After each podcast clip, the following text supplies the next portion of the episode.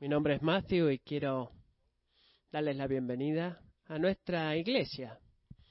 Bienvenidos a Kingsway. Tengo el gozo de predicar la palabra de Dios en este día. Mientras continuamos nuestro estudio del libro de Efesios. Pero antes de hacer eso, quiero darles un pequeño anuncio de lo que está sucediendo en mi familia en las últimas 24 48 horas. Y eh, eh, por qué motivo esta es una mañana tan difícil para mí para predicar.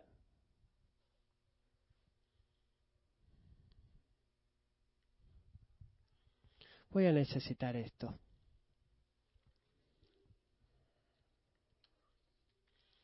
Y jugo también.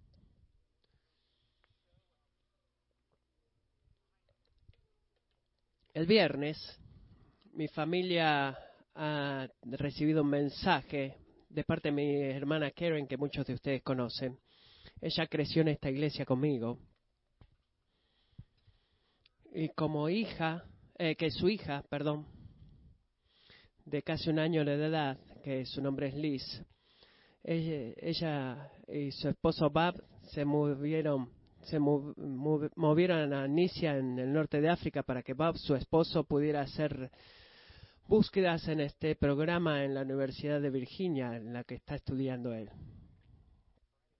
El viernes a la mañana recibimos un mensaje de texto de mi mamá.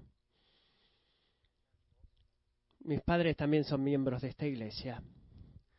De la que la pequeña Liz estaba enferma y que no sabía lo que pasaba con ella, pero que la estaban llevando al hospital. Y el viernes a la noche recibimos el mensaje de que Alice había muerto.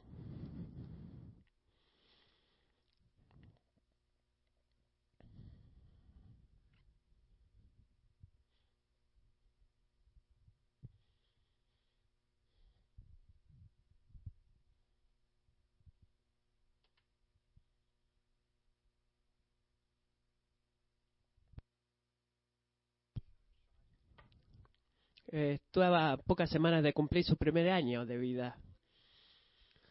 Y eh, Alicia tenía leucemia, eh, murió de una masiva hemorragia cerebral. Mis padres acaban de llegar a, a Túnez unas horas atrás. Eh, yo estoy aquí por ahora, pero mi corazón está muy, muy dolido por mi hermana ser un padre de tres muchachos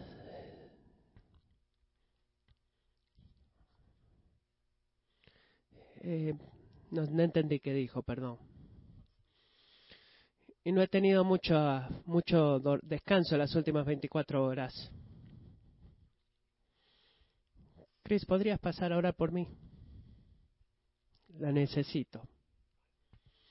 Dios ha sido fiel en ayudarme he recibido más mensajes de textos, eh, email de ustedes que lo han encontrado de lo que posiblemente pudiera haber retornado en los últimos tres días y por eso estoy muy agradecido. También estoy agradecido que en medio de nuestro dolor, la palabra de Dios es verdad y Él ha sido fiel en ayudarme a prepararme para predicar. Pero esta es una familia y no voy a estar acá eh, simplemente siendo mostrando una cara feliz cuando mi corazón está quebrándose y así todo la palabra de Dios permanece verdadera y eso es lo que voy a predicar esta mañana. Así que, Chris, si tú puedes orar por mí y luego juntos como familia vamos a dejar que Dios hable.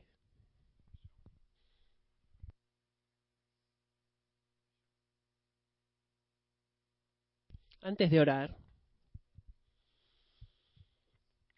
en tus pensamientos, eh, eh, mis pensamientos, quizás tú pienses, ¿por qué tú predicas y tú no, Chris?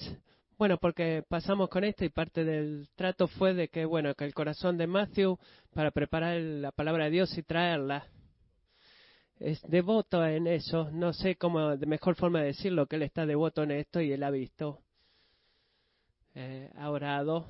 Y dije, bueno, solo dile hoy, yo estaría acá predicando. Sé que tú te has estado preparando y fue nuestra conversación de ayer, pero yo lo hago y él me dijo, no, déjame servir al Señor, déjame servir a la iglesia, déjame hacer eso. Así que él está aquí porque él cree que Dios lo ha llamado a estar aquí, él está, quiere estar aquí y quiere servir.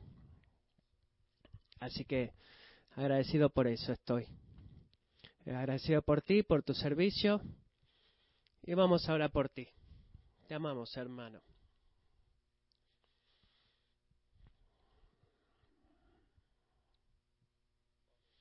Padre, no comenzamos a entender el porqué de cosas como estas suceden.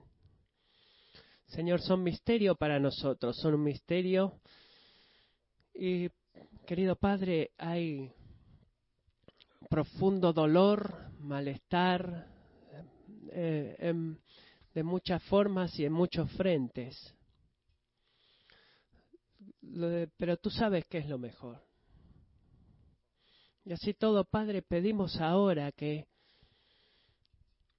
continuemos y oramos especialmente por Matthew, oramos por la familia Williams, oramos por Karen y Bob, Señor, que mientras eh, de que ellos desesperadamente necesitan tu confort, el confort de tu Espíritu Santo que esté con ellos. Pedimos, Padre, que tú estés con Karen y con Bob. Señor, Haz que tu espíritu hable directamente a sus corazones. Haz que haya paz que sobrepase todo entendimiento, Señor. Sin respuestas, que, oh, grande es el dolor, pero tu espíritu puede traer paz y pedimos por eso. Señor, pedimos por Ted y Kim, que tú les des a ellos gracia y misericordia para ministrar. Espíritu de Dios, pedimos por tu fuerza, tu motivación, tu dirección, tu sabiduría para decisiones que necesitan ser tomadas. Y ahora, Padre, pido que tu Espíritu descienda sobre Matthew, que tú lo unjas para la predicación de tu palabra, que ha sido eh, puesta sobre ti, creo que dijo, no sé. Venimos ahora mientras tú hables su palabra sagrada en esta mesa sagrada. Espíritu de Dios, ven, confiamos en ti. Eh, dale poder a llénalo ahora para este esta, esta tarea de liderazgo que tiene sobre nosotros. Abre nuestros corazones, nuestros oídos para escuchar tu palabra. Pedimos esto para tu gloria eh, y en tu nombre. Amén.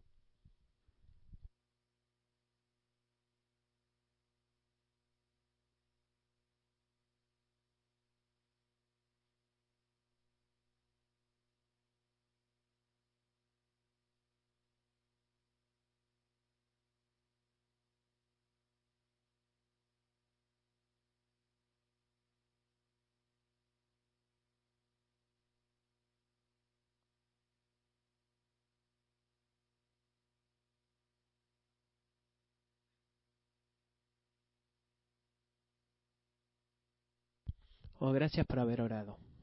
Gracias por orar. Saben, amigos, es, verdaderamente en situaciones como esta, donde decidimos si verdaderamente creemos lo que decimos creer. ¿Entienden lo que quiero decir con eso? Cuando Jeremy comenzó a cantar esta mañana,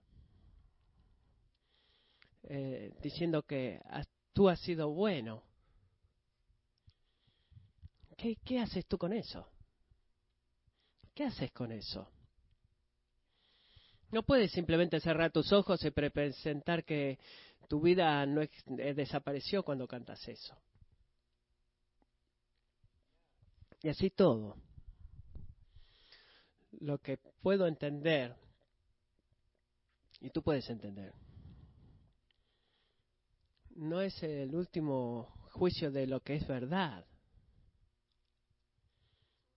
Así que cuando las cosas en nuestras vidas no tienen sentido en absoluto, verdaderamente tenemos una opción que tomar. Es lo que eh, Dios es, la decisión es de si lo que Dios dice sigue siendo verdad o si lo que siento es verdad.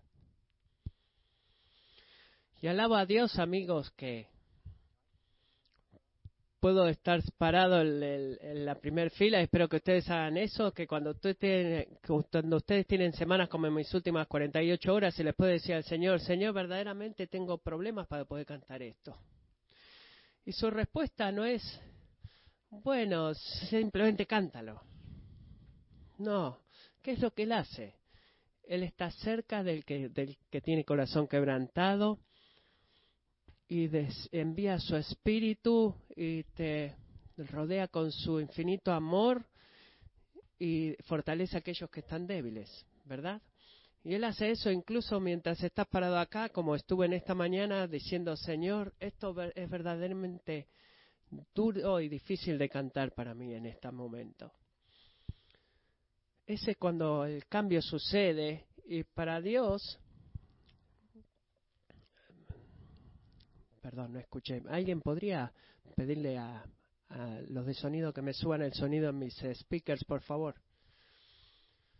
¿Cuántos de ustedes que yo conozco en esta iglesia, semana tras semana, mientras cantamos, eh, como esta canción que ha sido bueno, eh, eliges las canciones? Muchos de ustedes conocen Doc, Bird. ¿Cómo Doc puede cantar eh, Tú has sido bueno? Bueno, porque la bondad de Dios fluye a través de nosotros en esta vida, no, no en última instancia hacia nuestra salud física, sino, sino por la obra de, y el trabajo de la obra de Jesucristo. Así que va a haber un día en el que va a haber eh, salud física y no va a haber más pecado. Y, eso lo que podemos, y es por eso que podemos cantar, ha sido tú bueno, porque Jesús, incluso cuando nuestra vida se cae a pedazos y no entendemos por qué en este mundo sucede lo que sucede, es por eso. Es por eso que estoy aquí. Así que, abran sus Biblias a Efesios capítulo 2. En caso que ustedes no, eh, no lo puedan ver, Matthew está predicando a sí mismo.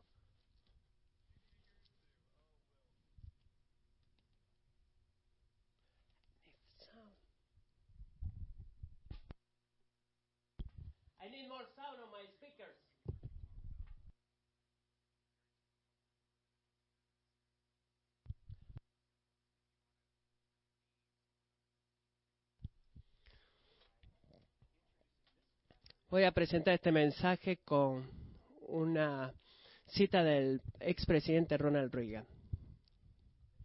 Muchos de ustedes saben que en junio 12 de 1987 el presidente Reagan dio una charla en frente de lo que era un lugar llamado el muro de Brandenburg, que separaba Berlín del Este de Berlín del Oeste. Y pienso que uno de los pasajes más importantes que nos atrapó más se lee de esta forma en su discurso. Reagan dijo, detrás de mí se encuentra una pared que circunvala el sector libre de esta ciudad. Esta pared es parte de un vasto sistema de barreras que divide a todo el continente europeo. De pie delante de la puerta de Brandenburg, cada hombre es un alemán que está separado de su compañero alemán. Cada hombre es un berliniano forzado a mirar la cicatriz. Mientras esta puerta permanezca cerrada, mientras esta cicatriz que representa esta pared siga en pie, no es solamente la pregunta alemana la que permanece abierta, sino la pregunta sobre la libertad para toda la raza humana. Secretario General Gorbachev, si usted busca paz, si usted busca prosperidad para toda la Unión Soviética y toda Europa Oriental, si usted busca liberación, venga a esta puerta. Señor Gorbachev, abra esta puerta. Señor Gorbachev, derribe este muro.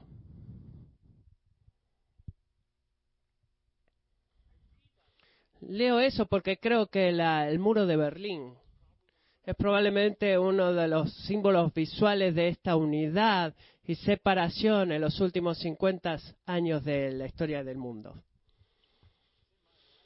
es en mi vida, que en, mi tiempo de vida que esto sucedió. Fue eh, construido en 1961 por el gobierno comunista del este de Berlín para determinar para terminar que para terminar que los alemanes del este huyeran hasta el oeste, eran este, una pared de 12 metros de alto, con guardias, con torres de guardia, con perros, con minas, con metralletas.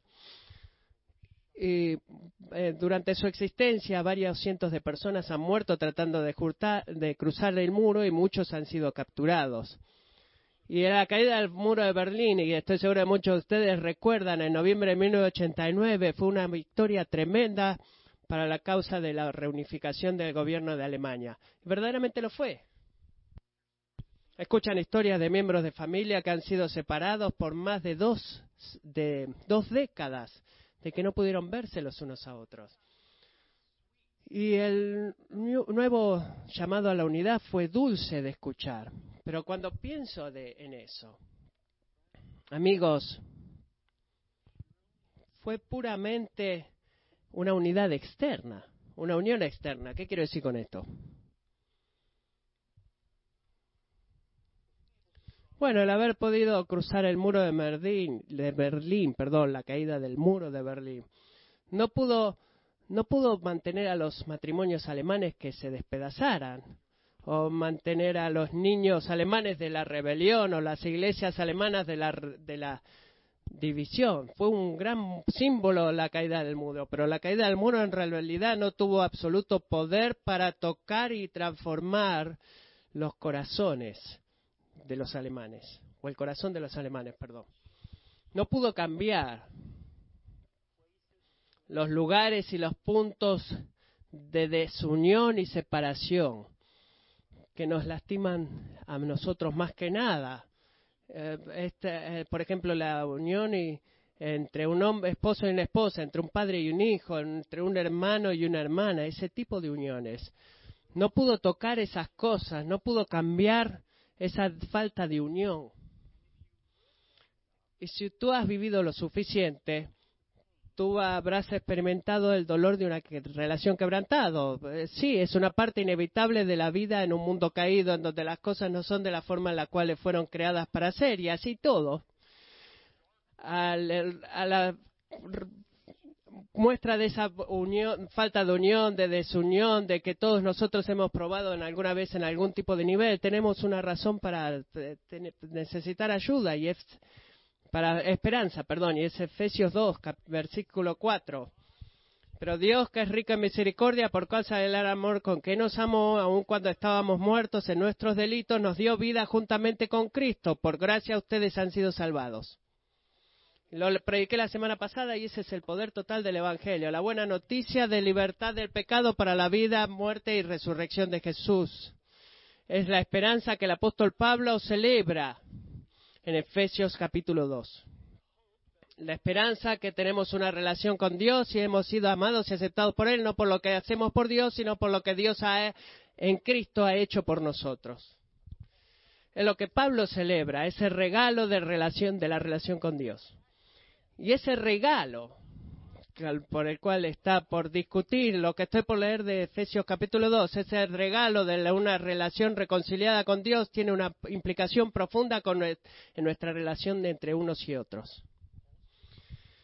Pablo está haciendo una transición acá de estar hablando de nuestra relación con Dios hacia nuestra relación entre unos y otros.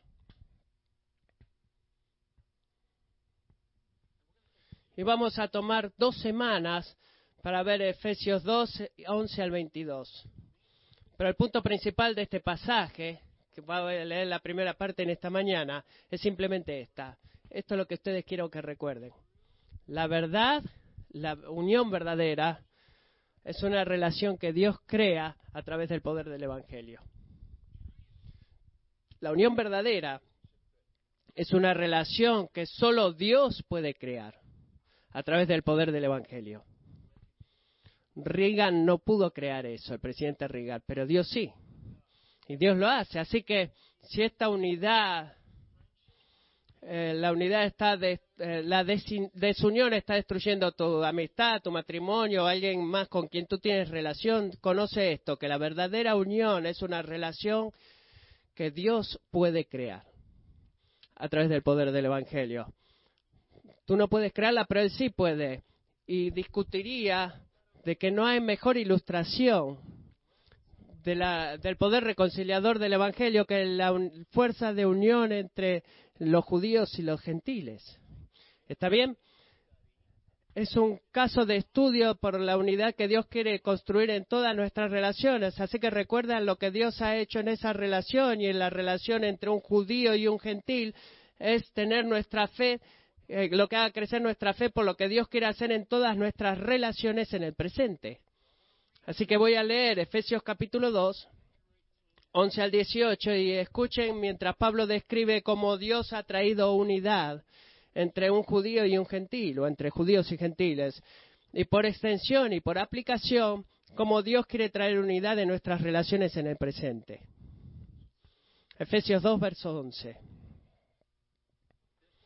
Por tanto, recuerden que en otro tiempo ustedes los gentiles en la carne, que son llamados sin circuncisión por la tal llamada circuncisión hecha en la carne por manos humanas, recuerden que en ese tiempo ustedes estaban separados de Cristo, excluidos de la ciudadanía de Israel, extraños a los pactos de la promesa, sin tener esperanza y sin Dios en el mundo.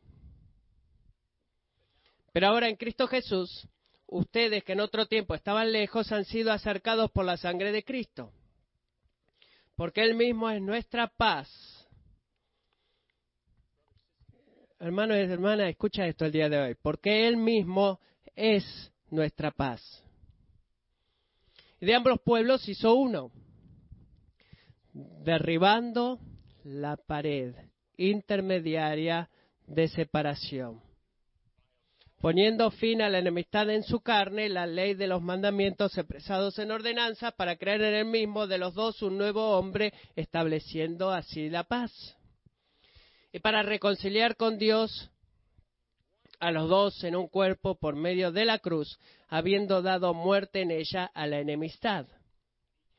Y vino y anunció paz a ustedes que estaban lejos y paz a los que estaban cerca. Porque por medio de Cristo, los unos y los otros tenemos nuestra entrada al Padre en un mismo espíritu. Tengo dos puntos muy simples en esta mañana y creo que si tomamos, eh, si unimos todo esto, vamos a poder ver en una nueva forma por qué la unidad, la verdadera unidad, es una relación que Dios crea a través del poder del Evangelio. Así que aquí está el punto número uno. La primera cosa que creo que Pablo quiere que veamos en esta, en esta carta, la división entre los hombres es el resultado de nuestra separación de Dios. Hay una conexión. La división entre los hombres en este nivel es el resultado de nuestra separación de Dios en este nivel. En el verso número 11, Pueblo identifica dos grupos de gente. En caso que no estés identificados o familiarizados con este grupo de gente, quienes son los judíos y los gentiles, vamos a hacer una pequeña revisión. Los judíos y gentiles se distinguían entre ellos por un eh, símbolo físico llamado circuncisión. La circuncisión era algo grande porque indicaba de si tú eras parte o no del pueblo de Dios en caso que te hayas perdido de eso, era muy importante si eras parte del pueblo de Dios o no. Y por eso, en ese tiempo, antes de la venida de Cristo, sea que tú eras o no circunciso, era un gran tema. Era un gran tema en el libro de Génesis. Dios hace un pacto que inicia la relación con un hombre llamado Abraham. Así que lean esto en Génesis 12, 1 al 3. Y el Señor dijo a Abraham, Vete de tu tierra, de entre tus parientes, en la casa de tu padre, a la tierra que yo te mostraré. Haré de ti una nación grande y te bendeciré. Engrandeceré tu nombre y serás bendecido. Bendeciré a los que te bendigan y al que te maldiga maldeciré. En ti serán benditas todas las familias de la tierra. Así que eso era una promesa increíble que Abraham y sus descendientes conocerían la bendición de una relación con Dios. Era un, pacto que Dios prometió cumplir incluso al, a costo de su propia vida. Y así todo, si Abraham y sus descendientes iban a experimentar las bendiciones del pacto que Dios prometió, ellos tenían que cumplir algunas obligaciones dentro de ese pacto, ambas condicionales e incondicionales, elementos condicionales eh, estaban presentes en esta relación, así que Dios fue fiel con Abraham, pero Abraham debería, debería obedecer a Dios. Génesis 17. Escuchen lo que Dios dice acá. Dijo además Dios a Abraham, tú pues guardarás mi pacto, tú y tu descendencia después de ti por sus generaciones. Este es mi pacto con ustedes y tu descendencia después de ti que ustedes guardarán. Todo varán entre ustedes serán circuncidados, serán circuncidados en la carne de su prepucio y esto será la señal de mi pacto con ustedes. Así que la circuncisión era algo grande entre ellos porque expresaba en forma física un corazón que estaba consagrado a seguir a Dios y obedecer a Dios. Y sabemos eso porque Deuteronomio, por lo que dice Deuteronomio 10.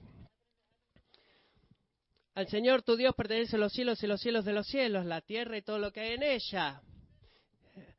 Sin embargo, el Señor se agradó de tus padres los asmó y escogió a su descendencia después de ellos, es decir, a ustedes de entre todos los pueblos como se ve hoy.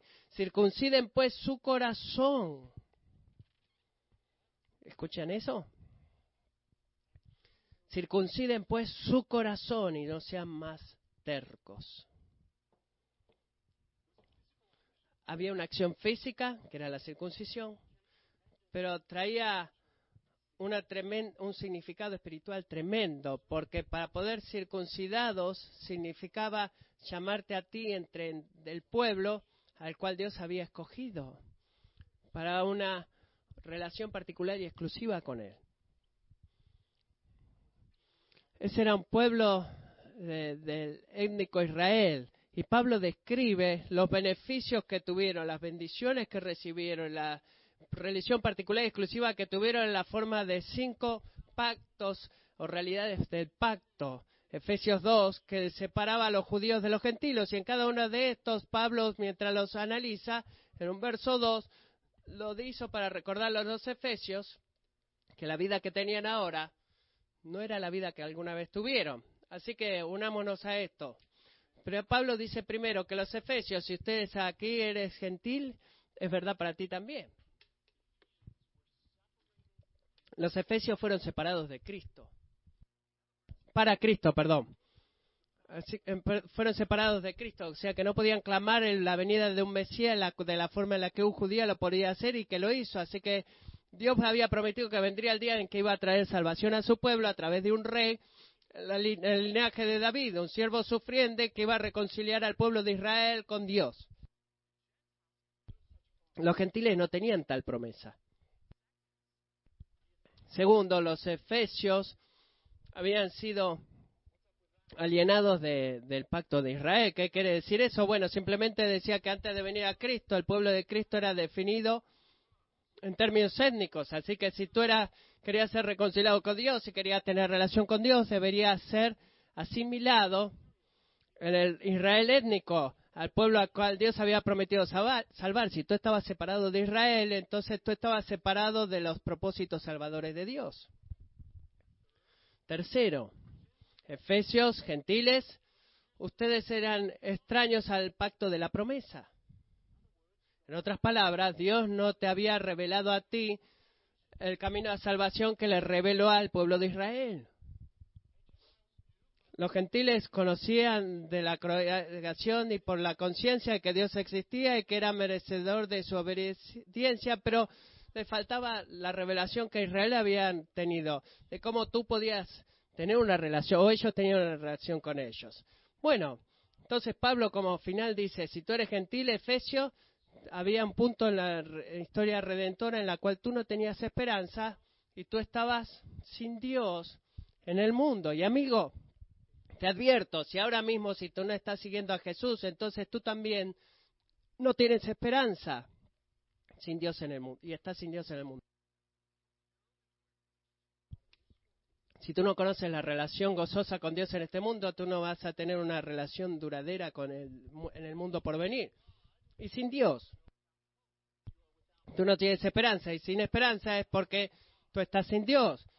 Nada puede ser más aterrador que eso. Así que Pablo nos recuerda aquí que de esta distinción entre un judío y un gentil no era simplemente una separación étnica, sino que era una separación espiritual con grandes consecuencias, porque el ser alienado de Israel y separado de Israel significaba estar separado de Dios. Ahora, ¿por qué? Habiendo dicho todo esto, ¿por qué? Pablo quería hacer pasar a los efesios por todo eso. ¿Y por qué lo pusieron en la Biblia? Para que un domingo a la mañana, en marzo, nosotros reveláramos todo eso. ¿Detrás de qué está Pablo? ¿Qué trata de mostrarnos? Bueno, creo que es esto lo que nos quiere mostrar.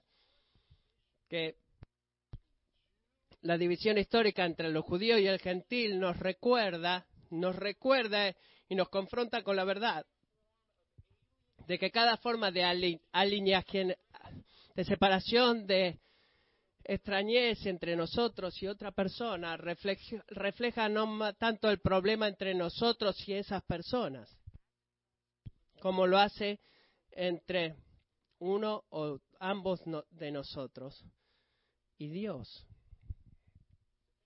Así que piensa en esto. Piénsalo así. ¿Qué es lo que hace que se eh, separen un esposo y una esposa? ¿Qué los separa? ¿Es lo que él dijo? ¿O lo que ella dijo? ¿O es la verdad de que ninguna de las dos? ¿O, uno de los dos está viviendo en sumisión con Dios? Eh, ya sea en, la vida en general o en un momento de conflicto. Bueno, ¿qué es lo que separa o causa a los ricos a mantenerse apartados de los pobres? ¿Qué es lo que crea esa división? ¿Es porque nos olvidamos que todo lo que tenemos es un regalo de Dios? Y que en sus ojos cada uno de nosotros es un, es un este, mendigo espiritual? ¿Qué es lo que crea la, reacción, la tensión racial entre un blanco y un negro o entre un blanco y un latino? No es que somos arrogantes eh, arrogantes nos encontramos a nosotros mismos y a nuestra identidad étnica y cultural. En cada uno de nosotros nos creemos superiores al otro en lugar de darnos cuenta que estamos, hemos sido todos hechos a imagen de Cristo, del Rey, perdón.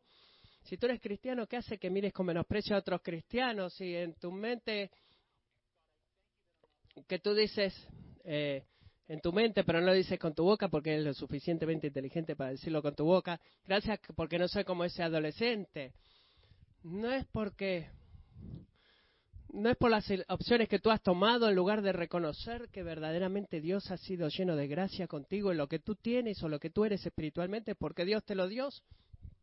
¿Cuál es el punto? Esta separación en nuestras razas, en nuestros matrimonios en lo que sea, no solamente refleja el problema aquí en este mundo, ah, aquí, perdón, sino aquí también.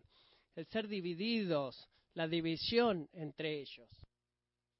Es un reflejo de la separación de Dios. Y creo que es eh, justo decir, esta semana he leído los periódicos, que vivimos en un mundo en el cual anhela por unidad. ¿No estás de acuerdo con eso? Vivimos en un mundo que está hambriento de la unidad. Y así todo, iglesia. Nunca vamos a experimentar unidad verdadera si no reconocemos el origen de nuestra desunión. Nuestra desunión o falta de unión racial, cultural, étnica, no proviene de, la, de una falta de sensibilidad cultural y así todo no se, no se, no se resuelve a través de la, de la unión de diversidad. La, la desigualdad entre los hombres es el resultado siempre de una desunión con Dios. Y no es que necesitamos una mesa redonda para solucionar nuestras diferencias, sino que necesitamos un redentor y alabado sea Dios, que es precisamente lo que nos ha dado a nosotros. La división entre los hombres es resultado de nuestra separación de Dios. Pero segundo punto dos, la reconciliación entre los hombres es el resultado de la reconciliación con Dios. Miren el versículo 13. No podría ser más decisivo lo que dice acá. Pero en Cristo Jesús ustedes que en otro tiempo estaban lejos han sido acercados por la sangre de Cristo Bueno, ¿qué es lo que quiere Pablo decir? Bueno, tú estás totalmente lejos. Él está resumiendo todo lo que le ha dicho a los gentiles. Ustedes están separados de Dios, alienados de Cristo, están muy lejos, no, no, tienen, eh, no son parte del pacto, están separados de Dios y del hombre. ¿Qué es lo que Dios hace? Bueno, Él trajo a aquellos que estaban alejados, los acercó a, la, través de la sangre de Cristo, Él nos ha reconciliado a nosotros consigo mismo y al hacer eso nos ha reconciliado con los unos con los otros. Y hay dos cosas que hace esta reconciliación posible, que son muy simplemente Dios tiene que destruir algo, derribar algo y Dios tiene que construir algo nuevo. Dos cosas en esta reconciliación entre nosotros y Dios y entre nosotros los unos con los otros. Dos cosas tienen que suceder. Dios tiene que derribar algo y Dios tiene que construir algo nuevo. Y ambas de estas cosas aparecen en el versículo 14.4, que es lo que dice Pablo que Dios tiene que derribar. Mira el versículo 14, hablando de Jesús, dice él mismo, ha, derribado la pared intermedia de separación en su sangre. Él ha derribado la pared intermedia de separación. Mencioné esto, la, hostilidad del primer siglo entre los judíos y gentiles era verdad. Eh, no eran amigos. Había hostilidad en ambos niveles. Eh, era una hostilidad religiosa. Los, judíos conocían el verdadero Dios. Los gentiles eh, eran todos paganos la mayoría. Había hostilidad cultural y social. Y por la ley mosaica había sido diseñada por Dios para enseñar a las naciones alrededor de que el Señor era un Dios santo requería de la gente requería gente que fuera apartada para él y eso es lo que la ley intentaba enseñar. Pero ¿qué fue lo que sucedió? ¿Qué sucedió? Bueno, se convirtió en un curso de autojustificación y de arrogancia. Los judíos usaban la ley en lugar de, ser una herramienta para ser testigos, de mostrar lo que significaba vivir, vivir bajo la protección del maravilloso Dios, sino que era para despreciar a los gentiles que lo usaban los judíos. Lo usaban para todo lo contrario, los consideraban a los hombres gentiles. Y bueno, por último había una hostilidad racial también. Y era un tema bien serio, un tema bien duro. Más que cualquier otra distinción, los gentiles estaban separados por líneas muy filosas, así que los judíos se relacionaban a, Jacob y no a Esaú, por ejemplo. Isaac y no Ismael. Abraham y no otro padre. Así que el aspecto racial de su hostilidad, amigos, que creo que que es con el que más fácilmente nos podemos identificar en nuestro ADN.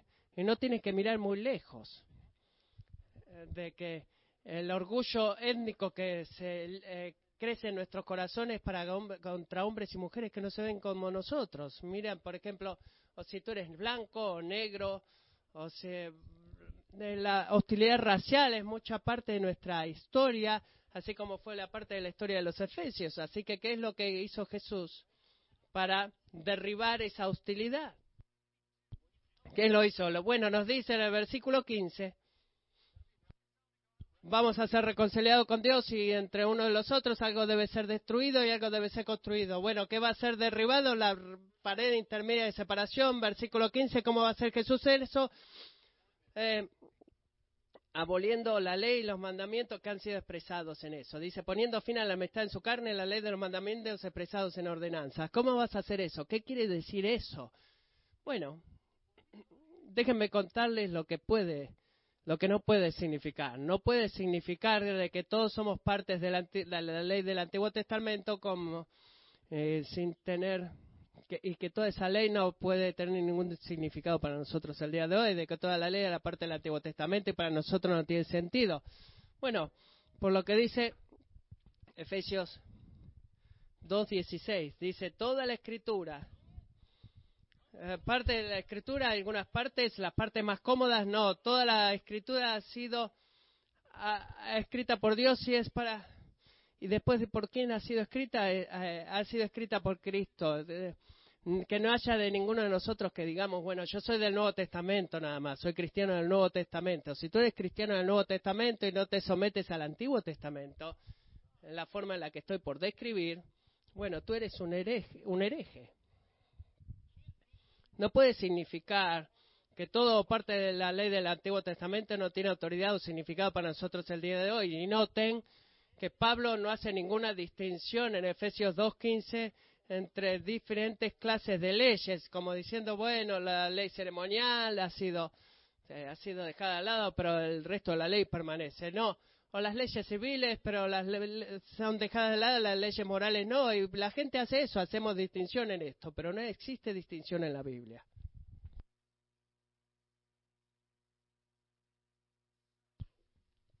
Así que, ¿qué significa esto? Significa que la ley completa ha sido abolida. Y así, y también la ley sigue vigente. Ve y eh, trata de entenderlo eso. Y discutiría, amigos, yo, y esta es una de las cosas en la parte de Efesios que quiero explicarles en esto, que verdaderamente debemos detenernos y pensar detenidamente acerca de nuestras Biblias discutiría con ustedes que la llave para entender de Efesios 2.15 es en qué sentido la ley ha sido abolida viene de Mateo 5.17, cuando Jesús dice, no piensen que he venido para poner fin a la ley o a los profetas. No he venido para poner fin, sino para, sino para qué, sino para cumplir. Wow. Hay una diferencia. Porque en verdad les digo que hasta que pasen el cielo y la tierra no se perderá ni la letra más pequeña ni una tilde de la ley hasta que toda se cumpla.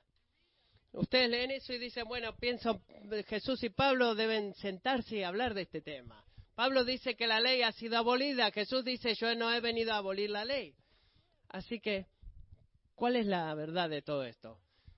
Bueno, la llave es reconocer que la palabra para abolir en Efesios 2.15 significa hacerla inadecuada. O no sé qué dijo, perdón. En otras palabras, Jesús notifica la ley eh, habiéndola cumplida, Mateo 5:17. Jesús anula la ley cumpliendo la luz a través de su perfecta obediencia. Cristo trae la meta de la ley a, a se complete. ¿Cómo hace esto Él? Porque Él es aquel que ha hecho ha apuntado la ley desde su concepción. Él es el justo, Él es el verdadero Israel.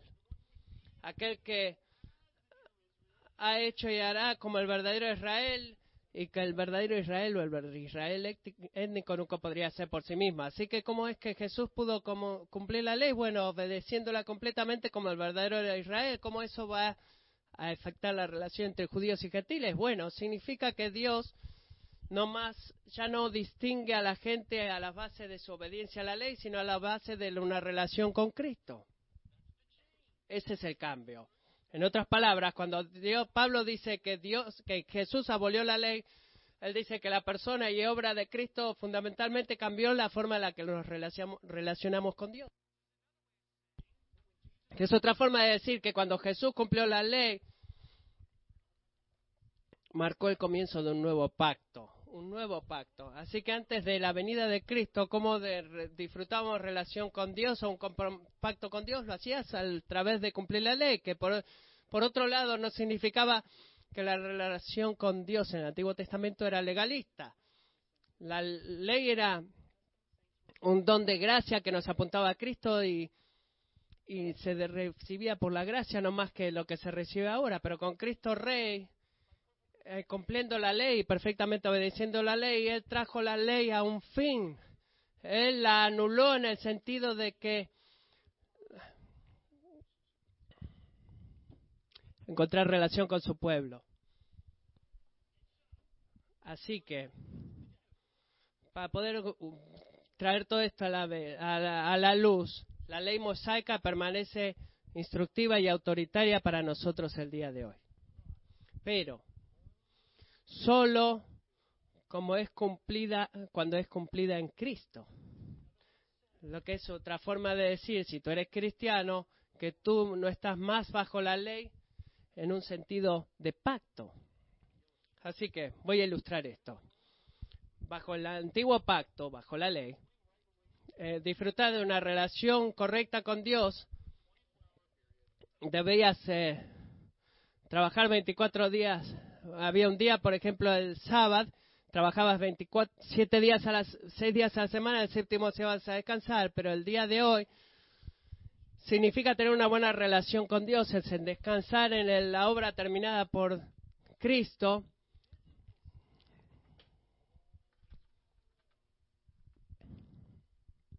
Perdón, pero no, no puedo explicar todo eso.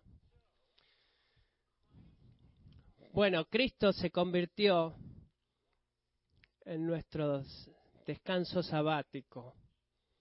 Existe un cambio en la forma en la cual nos sometemos a la ley, porque hay un cambio en el pacto, la forma en la que nos relacionamos con Dios. Así que hay una gran hay un gran, una gran sabiduría en, en tomarnos un séptimo día para descansar y todo el pueblo de Dios va a decir amén, estoy de acuerdo con ustedes, voy a hacer eso el día de mañana yo, pero tomarnos el domingo libre no es más parte de nuestra obligación de pacto con Dios. ¿Está bien? Jesús cumplió ese aspecto de la ley y sabiamente apartamos un día, un día a la semana para renovar nuestra fe y nuestra confianza en Él. Y, esa es la primera cosa que Jesús hace, reconciliar a los judíos y gentiles y derriba esta pared que de hostilidad, aboliendo la ley, y él corta la cosa principal que los judíos usaron para palmearse la espalda y, y menospreciar a los gentiles. Así que eso es lo que él está derribando, esta es la parte que está derribando. ¿Qué está construyendo ahora? ¿Qué es lo que construye ahora? Bueno, nos hace a nosotros un nuevo hombre en Cristo. Eso es lo que él construye. Él derriba la pared que dividía, que era la hostilidad, y, y en su lugar él construye un nuevo hombre en Cristo. ¿De dónde recibo esto? Bueno, miramos de vuelta al versículo 15. Muy claro. Jesús abolia. ¿Cuál es el propósito, Pablo? Bueno, de que Él crea en sí mismo, en Él mismo, de los dos, un nuevo hombre, estableciendo así la paz. ¿Qué, qué quiere decir con eso? Bueno, simplemente significa que Jesús no simplemente ha puesto un fin al antiguo pacto, sino que ha creado un nuevo pacto. Él no simplemente dijo, bueno, no más relacionarse eh, debajo de Dios hasta a través de la ley en un sentido de pacto, sino que voy a crear un nuevo pacto, dijo Jesús, y una nueva forma de relacionarnos con Dios.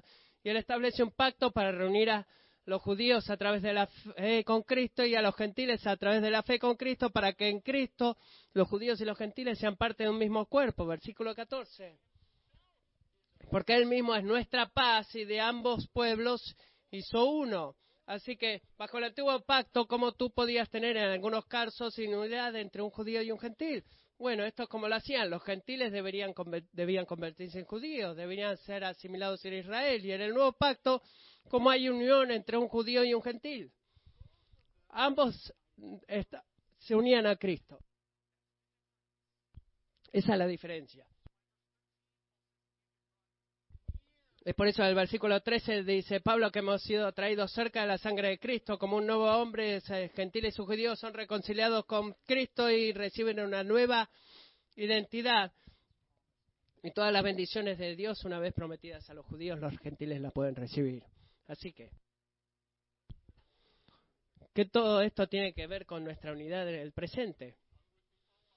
Estuvieron conmigo por un rato, mucho desarrollo en este punto. ¿Qué tiene que ver con nuestra unidad del día de hoy? Bueno, nos dice que la, la verdadera fuente de nuestra unidad, cuando hablamos de esposa y esposa, blanco y negro, padre e hijo, hermana y hermano, no es un interés en común, no es una eh, experiencia en la vida en común, o un idioma en común, o la música en común, o servicio comunitario en común. La verdadera fuente de la unidad, de unidad real y en toda relación humana es una unión en común con Cristo.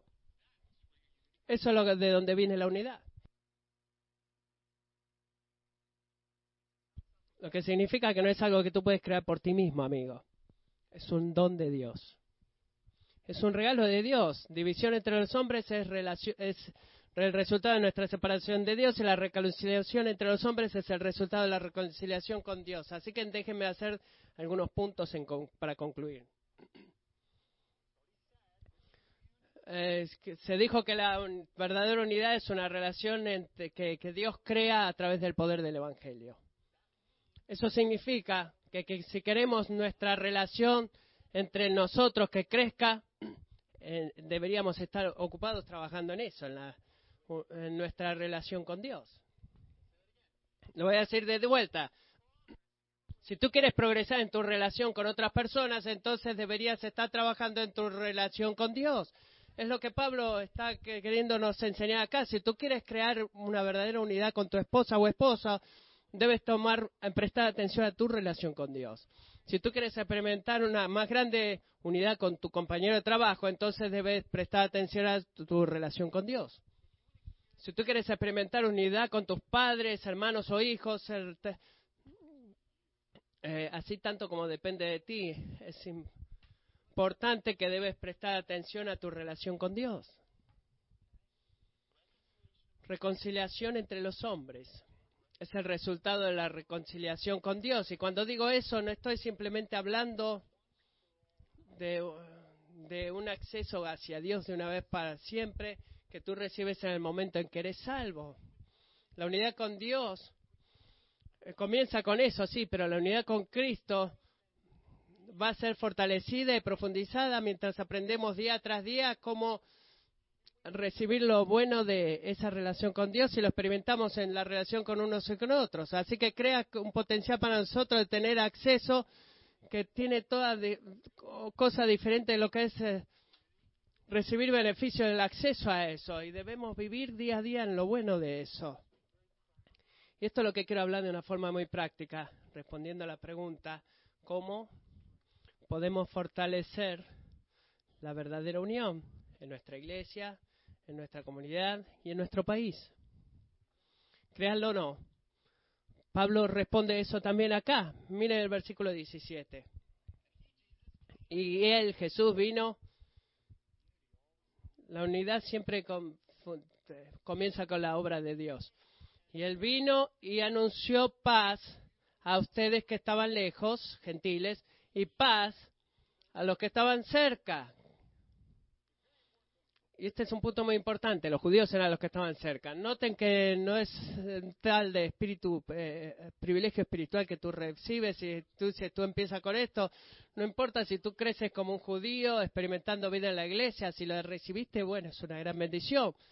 Pero tú necesitas, sigues necesitando la paz con Dios a través de la fe en Cristo. Tú has estado cerca de la verdad del Evangelio y cerca de Dios, si quiere llamarlo, por muchos años, pero eso no quiere decir que ha sido reconciliado con Él. Todos nosotros, no importa nuestro, nuestro historial de iglesia, necesita tener paz con Dios. ¿Cómo conseguimos eso? ¿Qué debemos hacer para avanzar a eso? Bueno, el versículo 18 es la llave para encontrar la paz con Dios.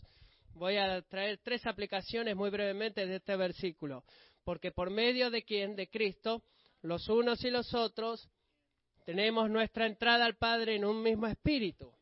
En caso que no hayas entendido, las tres personas de la Trinidad están presentes en el versículo, Padre, Hijo y Espíritu Santo, lo que significa que las tres personas de Dios están comprometidas, eh, comprometidas y requieren que tengamos una, eh, una verdadera unidad entre todos nosotros y con Dios. Así que tres cosas que quiero sacar de este versículo, versículo 18. Nos desafía, si vamos a experimentar esta unidad que si Dios, Cristo ha muerto para, para ganar, que Cristo ha muerto para crear entre nosotros y entre nosotros con Dios y entre nosotros y los otros, lo primero que debemos hacer es ser un pueblo evangelística. Estoy eligiendo acá una pequeña frase acá a través de él en el final, el comienzo del versículo. Así que lo que significa que debemos luchar, debemos luchar solo a través de la base de lo que Cristo ha hecho por nosotros y no la base de lo que nosotros hacemos por Dios. Nada, nada se siente cultural, religioso o, el orgullo que puedas tener como tú crees que debe ser reconciliado con Dios porque es algo que tú hiciste y es algo que esa persona no ha podido hacer. Y nada corta la, la relación relacional con, entre todas las personas. No hay nada que tú puedas hacer para ganarte la reconciliación con Dios, por más que tú hagas lo que hagas con toda la gente. ¿Tú quieres agregar un poco de orgullo en eso? Bueno, recuerda eso, es un regalo que Dios te ha dado, es un regalo que Dios le ha dado a la persona que está ahí, que es tan diferente a ti. Debe ser una persona evangelística, debe ser eh, persona espiritual, punto número dos. Nota que Pablo cuando dice esto, a través de Jesús, en un espíritu, en un mismo espíritu, y eso es importante. Significa que debemos luchar para desplegar si queremos la unidad, si queremos experimentarla, debemos luchar para desplegar el fruto del Espíritu en todas nuestras relaciones. Así que la unidad crece en un tipo de, terreno. ¿Qué tipo de terreno? El terreno es amor, paz, bienestar, bondad, fidelidad, gentileza y autocontrol. Y alabado sea Dios, dijo los frutos del Espíritu. Alabado sea Dios que tú tienes ese espíritu en ti porque ah, para tener poder para producir esos frutos y tú mientras tú descansas en el Espíritu Santo y caminas y dependes del Espíritu de Dios, el Espíritu de Dios va a producir frutos y te va a podar y adivina qué planta va a crecer cuando tú produces fruto espiritual. Unidad. Unidad. Necesitas gente espiritual, necesitas eh, eh, gente evangelística y por último debemos ser eh, un pueblo conscientemente adoptado. Un pueblo conscientemente adoptado. Debemos luchar para recordar que cada hijo de Dios, voy, a, voy a ir a la última fase, en el versículo 18, entrada al Padre en un mismo espíritu, debemos recordar que cada hijo de Dios es un hijo adoptado o una hija adoptada. ¿Por qué digo eso? porque ninguno de nosotros ha nacido eh, como hijos del Padre, nacimos como rebeldes. Cuando Pablo dice que tenemos acceso a, través del Padre, está diciendo, tú, eh, tú, puedes llamarlo ahora a Dios de la misma forma que Cristo lo llama a Dios. ¿Cómo sucedió eso? Bueno, lo que sucedió, si tú recuerdas que la persona, eh, tu vecino, cualquier persona que tú tengas alrededor necesita adopción lo mismo que tú. Si tú eres un creyente, has sido adoptado. Dios es el Padre, no menos de lo que Él es tu Padre. Y espero que esto nos mantenga humildes, porque recuerda que no importa qué tan diferente esa persona se vea o qué tan diferente esa persona sea, que si es cristiana, esa persona tiene el mismo Padre que tienes tú. Tú piensas, en los niños, incluso eh, hijos de dos madres biológicas diferentes. Tenemos esta relación sorprendente porque tienen el mismo papá. Y eso es lo que significa recordar que hemos sido adoptados, de ser consciente que hemos sido adoptados. Gente evangelística, gente espiritual, gente adoptada. La verdadera unión es algo que Dios crea a través del poder del Evangelio. Y Pablo apunte, el punto de Pablo en Efesios 2, eh, que la división entre los hombres siempre refleja la separación de Dios. Y la reconciliación entre los hombres siempre refleja reconciliación con Dios. Espero, mientras escuchen esta palabra, que como yo haya algo en tu corazón que diga, Señor, anhelo ese tipo de unidad o de unión. Anhelo poder tener eso en mi matrimonio, en mi iglesia, anhelo ver eso en mi familia. Y esta mañana, amigos, quiero que hagamos dos cosas en respuesta. Primero, quiero que nos tomemos un tiempo para orar. Y en particular, quiero que oremos por la unión racial en esta iglesia y unión racial en nuestra nación. Si tú has estado escuchando las noticias en el 2015, debes estar al tanto, debes ser inconsciente para no poder reconocer que el año pasado ha, habido una creciente tensión racial en este país. Y alaba al Señor por la forma en la cual esta iglesia, incluso mientras miro en esta mañana, es una imagen de Dios redimiendo a hombres y mujeres de cada lengua, de cada tribu y nación. Y quiero orar por eso, por unión racial en nuestra iglesia, en nuestra nación y en nuestros grupos. Hagamos grupos pequeños de cuatro o cinco, no tienes que hablar si solo quieres escuchar la oración.